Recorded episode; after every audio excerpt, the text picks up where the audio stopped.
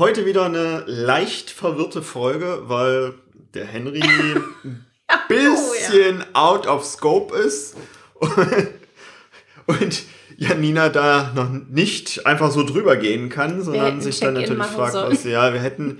Ich habe tatsächlich drüber nachgedacht, machen wir diese Folge heute genauso, wie das Thema halt ist. Also Retrospektiven ist heute das Thema. Die hat fünf Phasen und wir hätten die Folge eigentlich auch durch fünf Phasen machen können. Aber jetzt ist es anders gekommen. Du wirst eine Menge Spaß dabei haben. Wir hatten ihn auf jeden Fall. Und vor allen Dingen gibt es am Ende noch eine super wichtige Info von Henry. Das heißt unbedingt ein Spitzenangebot gibt es am Ende nochmal. Also unbedingt zu Ende hören. Und jetzt viel Spaß mit der Folge. Huhu!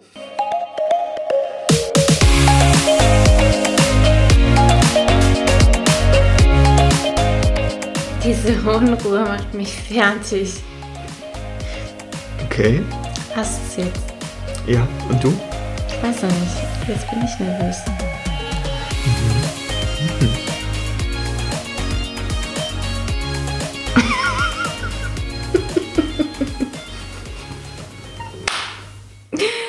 Herzlich willkommen zum Snipcast. Wir reden über Themen wie Agilität, Mindset, Psychologie und alles, was für dich relevant ist.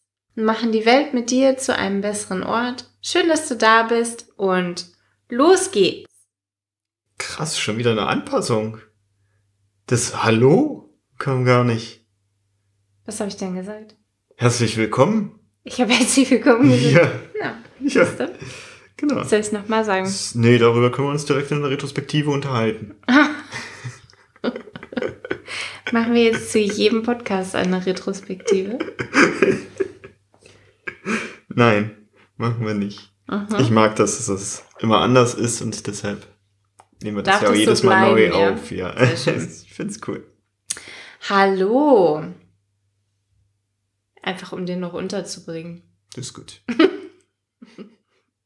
Ich darf ja auch während der Aufnahme noch korrigieren, wenn ich festgestellt habe. Hättest du auch einfach bringen können, wenn ich irgendwas sage. Hallo! Okay, jetzt nochmal ja, hier jetzt, Fokus. Jetzt hier wirklich immer langsam zum Thema. Worum geht's? Retrospektive. Retrospektive. Eines der zwei Hauptevents im Scrum. Zwei? Mhm. mhm. Was ist denn das andere Hauptevent? Was würdest du denn denken? Ich, ich frage dich ja, weil ich habe mehr als zwei im Kopf. ja. Also, wenn. Für mich ist es, glaube ich, das Daily. Mhm. Genau so ist es. Okay, sehr gut. Puh. Ja. Wenn Daily und Retrospektive nicht vorhanden sind, dann wird es schwer, Agilität oder vor allem Scrum mhm. zu installieren. Ja, denn man kann liefern ohne Review. Ja, also ich würde den Rest dann trotzdem installieren, nur ich habe ja. schon mal die Hauptevents da, um, um den Rest zu installieren. Okay, und jetzt aber mal so für ganz Außenstehende. Ja. Was ist denn eine Retrospektive? Mein Projektleiter-Buddies würde ich das erzählen, von wegen, das sind Lessons learned. Nur wir machen es öfter. Lessons learned. Mhm. Ja.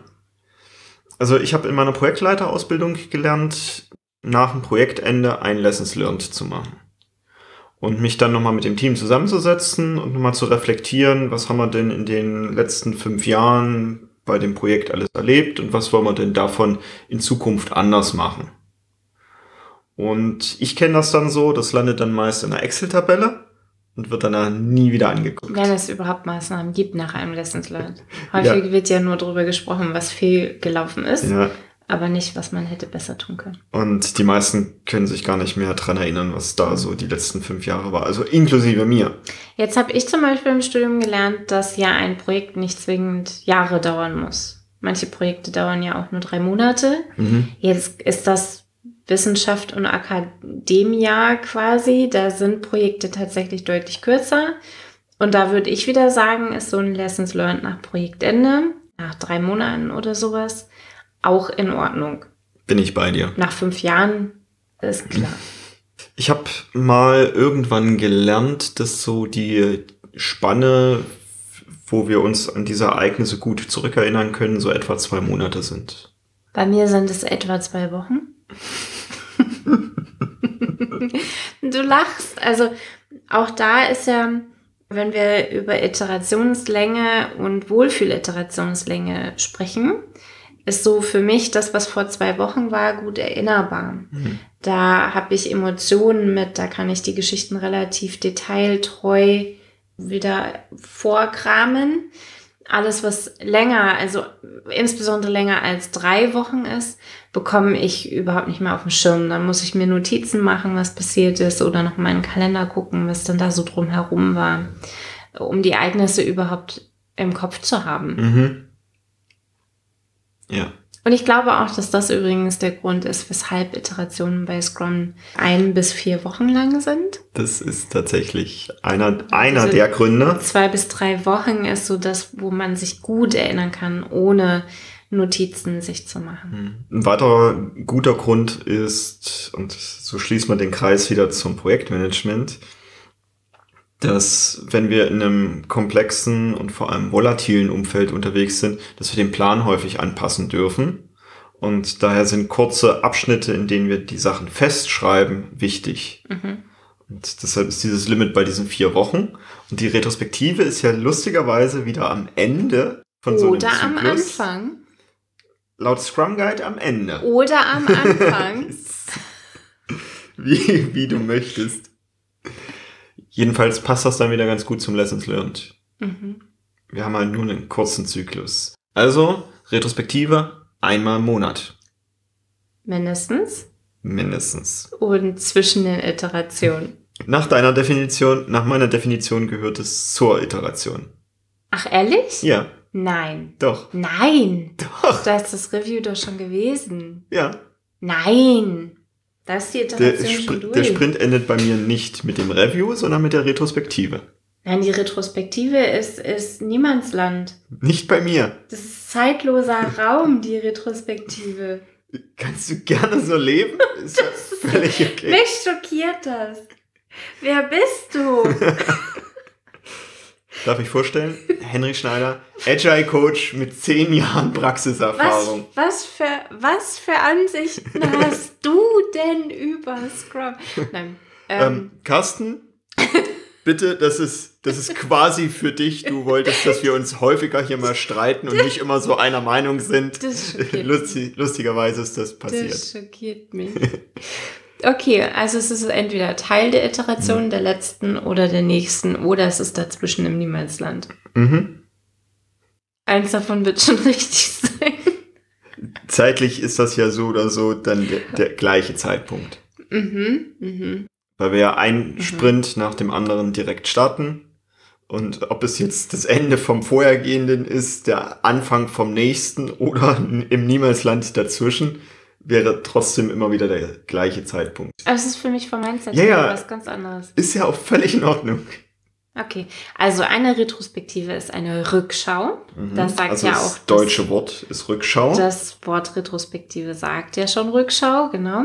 Wir machen das mindestens einmal im Monat, je nachdem, wie lang die Iteration ist oder das Projekt es dann auch will. Das ist eins der beiden Kern Warum lachst du so?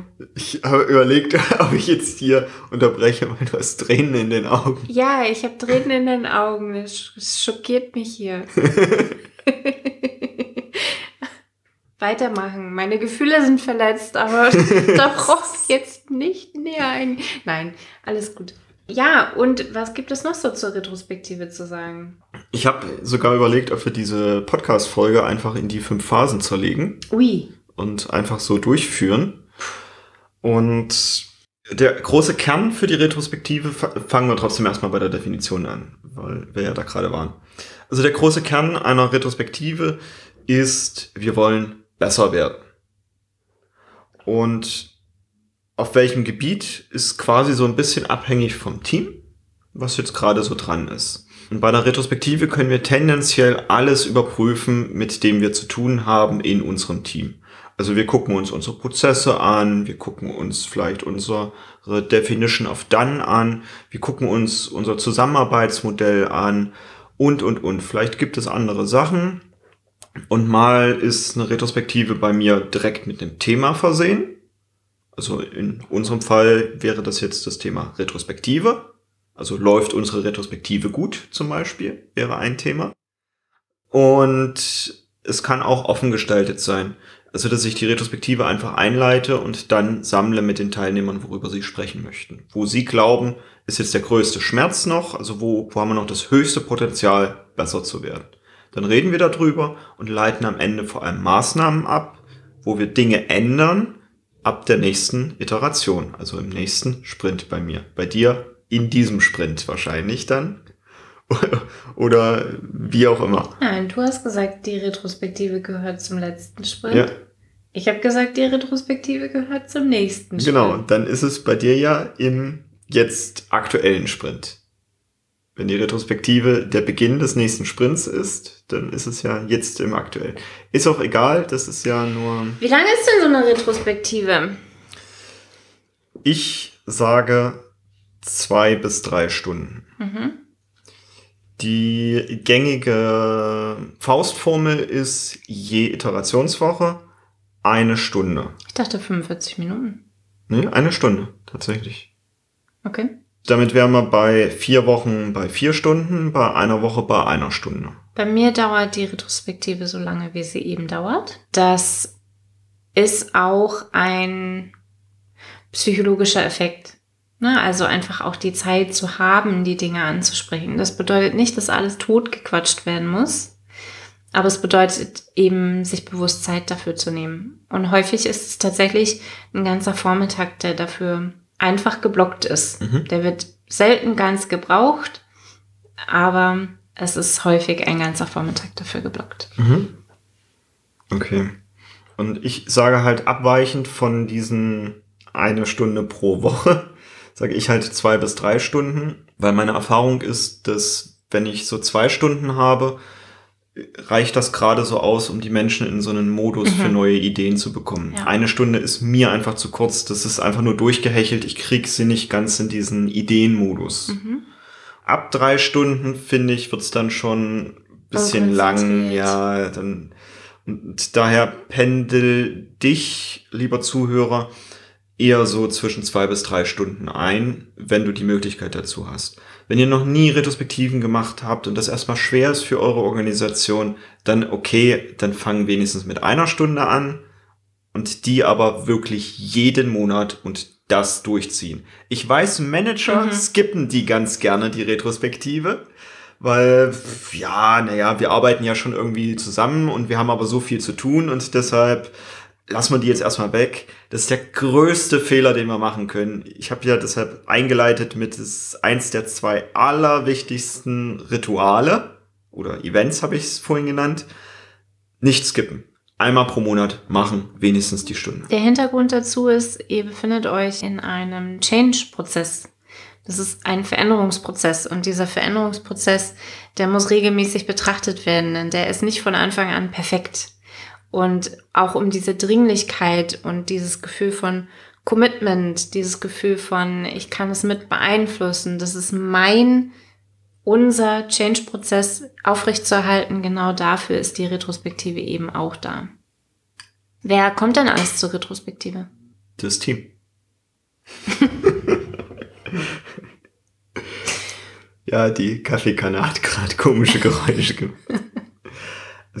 Zur Retrospektive kommt das Team. Mhm. Und Team ist Product Owner, Scrum Master und Entwickler.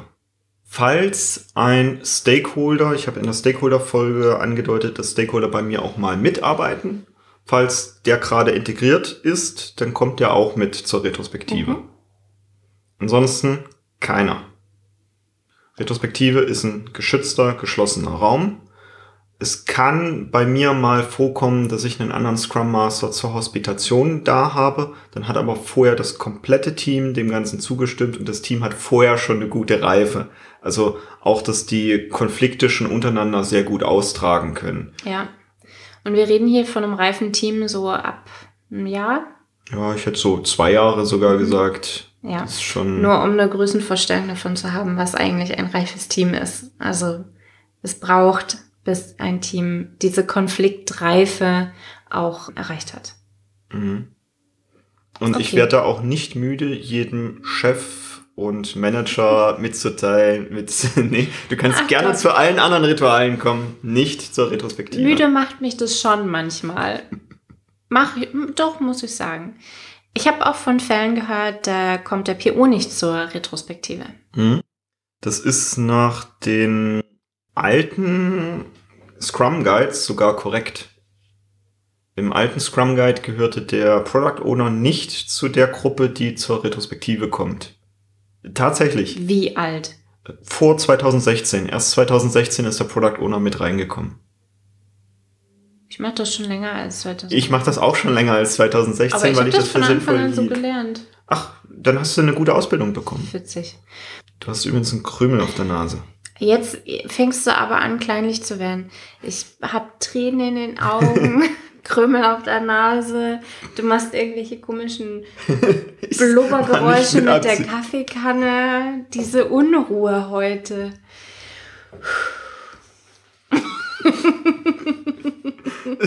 ist nicht mit Absicht, ich weiß auch nicht. Heute ist irgendwie. The stage is yours. Ich habe tatsächlich auch schon mal einen Product Owner rausgeschmissen. Also nicht erst eingeladen, gar nicht erst eingeladen zur Retrospektive, weil das Team ein Problem mit dem Product Owner mhm. hatte und noch nicht in sich noch nicht reif genug war, um das mit dem Product Owner zu besprechen. Mhm. Das ist eine ganz schwierige Situation, denn sobald ich den Product Owner auslade, ist er draußen, also gruppendynamisch ist er dann nicht mehr drin, sondern draußen. Und das ist für die komplette Gruppendynamik ein ganz schwieriger Fall. Deswegen mein Lieblingsvorgehen ist, alle von dieser Gruppe sind eingeladen, Product Owner, Scrum Master, Developer oder Umsetzer. Alle anderen Stakeholder, Entwicklungsleiter, Manager, Vorstände sind explizit nicht eingeladen. Und wer nicht kommen möchte aus irgendeinem Grund, der darf das für sich entscheiden. Wird schwierig in ganz unreifen Teams. Mhm. Dieses, die Teilnahme an der Retrospektive entscheiden die Leute selber. Mhm.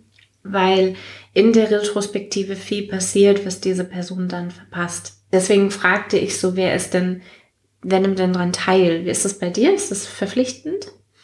Bei frischen Teams verpflichte ich das mhm. erstmal, beziehungsweise ich mache noch nicht so transparent, dass es freiwillig ist, mhm. wenn das Team noch nicht versaut wurde vorher. Also es gibt Teams, die übernehme ich, die hatten schon mal Agilität gehabt und haben keinen Bock mehr drauf. Mhm. Ja aus gibt's diverseste Gründe. So bei, bei dem einen oder anderen Team kann ich das auch super gut verstehen. Also da war sogar die Agilitätsimplementierung gut. Das Umfeld war einfach nicht mhm. geeignet dafür. Kann ich voll, voll und ganz verstehen. Bei denen ist es dann häufig so, dass sie dann auch keinen Mehrwert in der Retrospektive sehen. Mhm. Da pff, ganz schwierig, dann da erstmal ranzukommen. Da darf ich viel mit reingeben.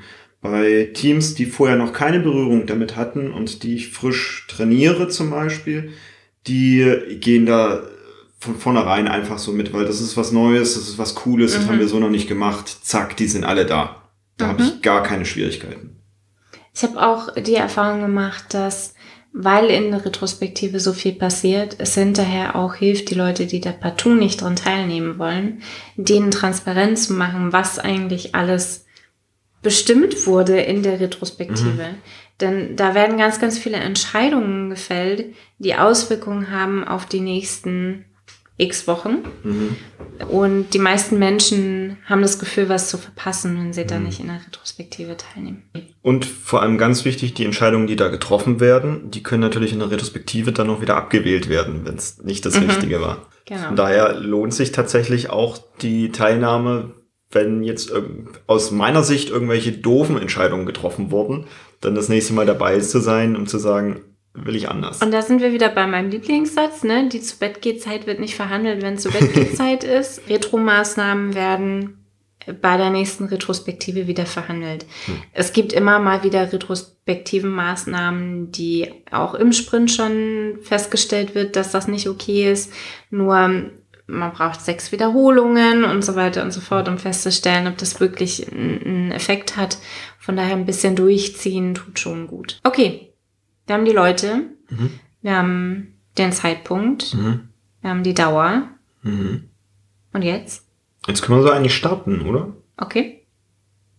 Drücke ich jetzt einen Knopf?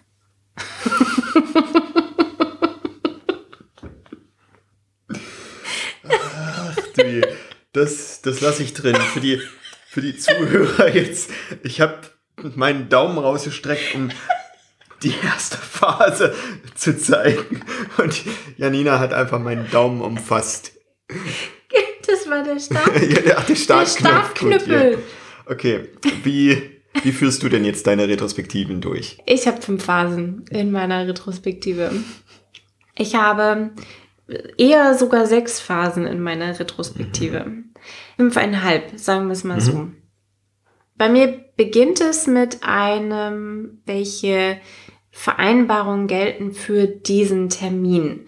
Welche Regeln, woran wollen wir uns halten? Da ist sowas drin wie, wir haben unsere Handys ausgeschaltet.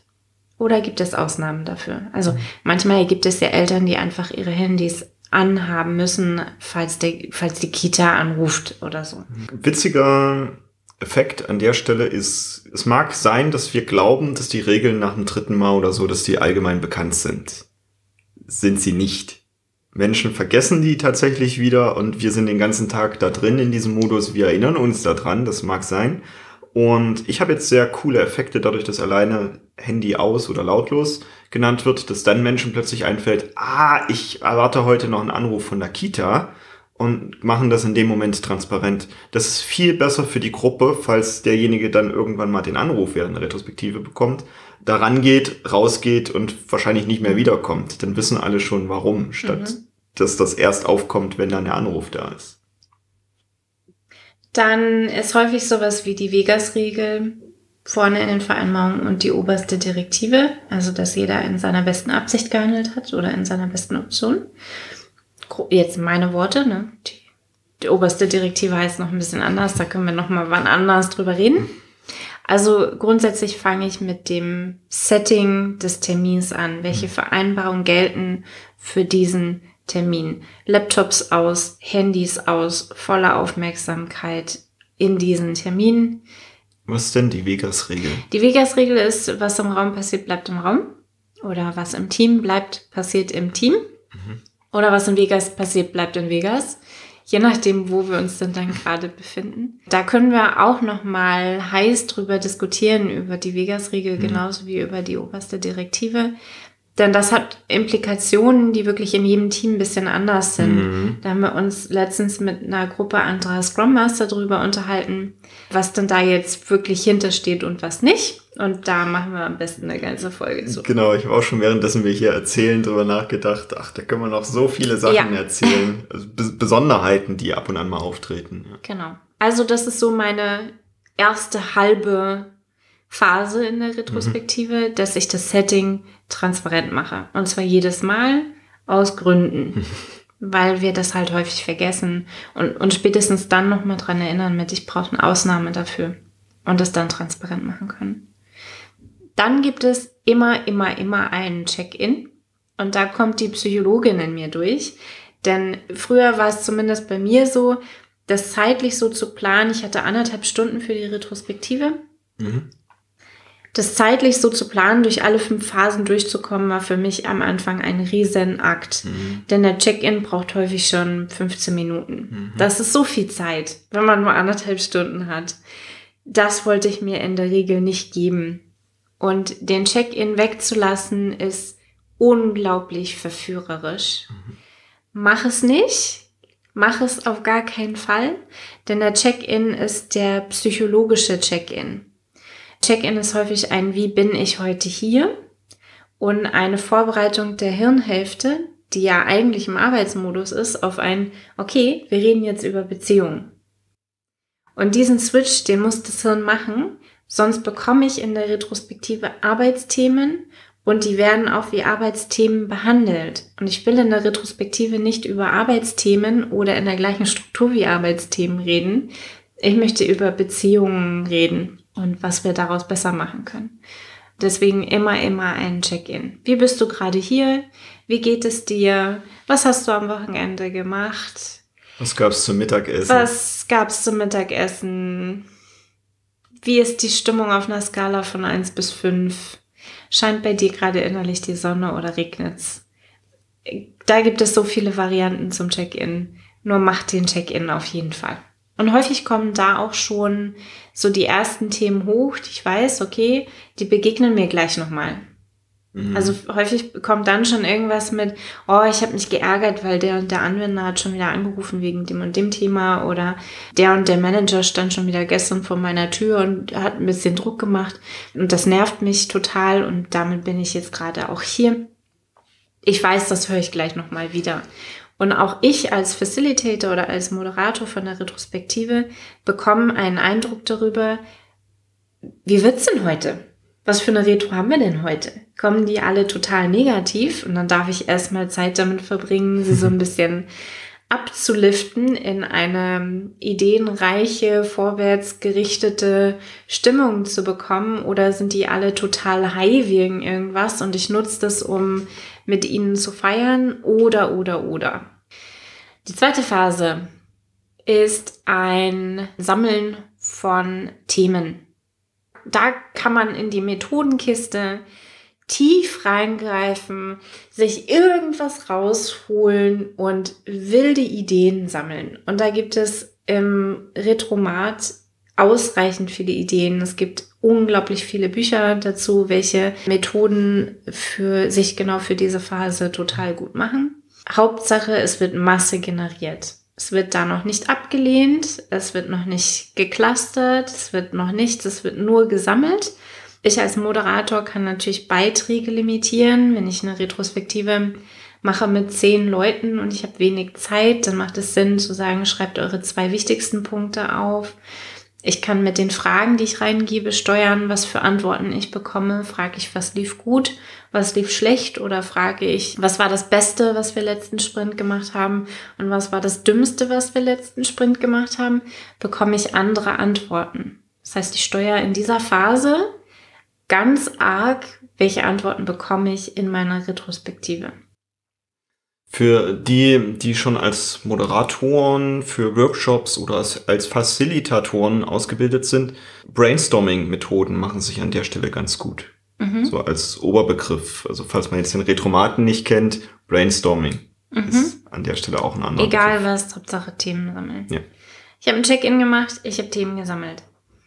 Dann geht es darum, aus diesen Themen irgendeine Form von Erkenntnis abzuleiten. Generate Insights heißt es auf Englisch, im englischen Original heißt es Generate Insights.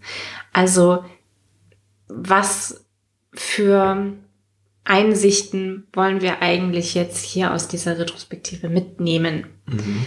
Dazu bietet es sich an, das zu clustern. Es bietet sich an, das zu sortieren. Es bietet sich an, das zu priorisieren. Es bietet sich an, die Themen mit Five Whys ordentlich tief zu liegen. Mhm. Also warum ist das ein Problem gewesen? Warum war das ein Problem? Warum war das wiederum ein Problem? Und so weiter und so fort. Auch hier auf den Kern zu kommen, die Essenz daraus zu nehmen. Denn häufig ist das Problem, das auf der Karte steht, nicht das Problem. Das Problem ist nie das Problem. Da stehen immer Themen dahinter. Und da ranzukommen, da braucht es ein bisschen Feingefühl für. Je reifer das Team, desto schneller geht es und desto natürlicher machen die das auch von alleine. Und dann stehen auch häufig die Themen wirklich schon auf der Karte. Nur gerade bei neuen Teams, bei Menschen, die nicht so häufig Retrospektive machen, ist es wirklich ein Prozess, da die Quintessenz rauszuholen aus den Themen, die dann da auf den Karten stehen. Also ein Generate Insights, ich generiere Einsichten aus den Themen, die ich gesammelt habe. Dann in der vierten Phase geht es darum, Maßnahmen abzuleiten. Was machen wir denn jetzt mit unseren Einsichten? Was machen wir denn ab morgen anders? Was wird denn jetzt besser? Was genau können wir tun, um das Problem, das wir identifiziert haben in der zweiten und dritten Phase, wie können wir denn da rangehen? Welche Hypothesen stellen wir auf? Und wie glauben wir, diese Hypothesen belegen zu können oder widerlegen zu können? Da werden neue Vereinbarungen gemacht. Da, das ist die Phase der Magie. Das ist, das ist meine Lieblingsphase, weil da kommt auch ganz viel Energie wieder mit rein. Mhm. Ne, mit, wir sind zuversichtlich, dass wir es ändern können. Und wenn du vorher schon darauf geachtet hast, dass ihr nur über Themen redet, die auch in eurem Einflussgebiet sind, dann kommen hier richtig, richtig, richtig gute Sachen raus. Mhm. Und dann gibt es die fünfte Phase, das ist ein Checkout. Und auch den Checkout, lasst ihn nicht bleiben. Das ist so ein bisschen das Ganze, was die Retrospektive nochmal rund macht. Für mich ist es häufig sowas wie, jeder schreibt sich auf, was genau sein persönlicher Lehre aus der Retrospektive war. Feedback an mich passiert auch häufig in diesem Checkout. Also wie war denn eigentlich die Retrospektive? Checkout ist dann quasi wieder dieses, okay, wir sind jetzt durch mit Beziehung reden, wir wollen jetzt wieder zurück auf die Arbeit und wir machen das Ganze rund und dann schicke ich die Leute wieder zurück in die Arbeit. Cool. Das sind die fünf Phasen. Check-in, Themen sammeln, Einsichten generieren, Maßnahmen definieren, Checkout. Und, und die halbe Regelphase, das Setting vorweg. Ja, cool. Vielen Dank dafür. Sehr gern. Das war's auch für heute, wa? Ja, das reicht von der Zeit her, mhm. denke ich, ganz gut.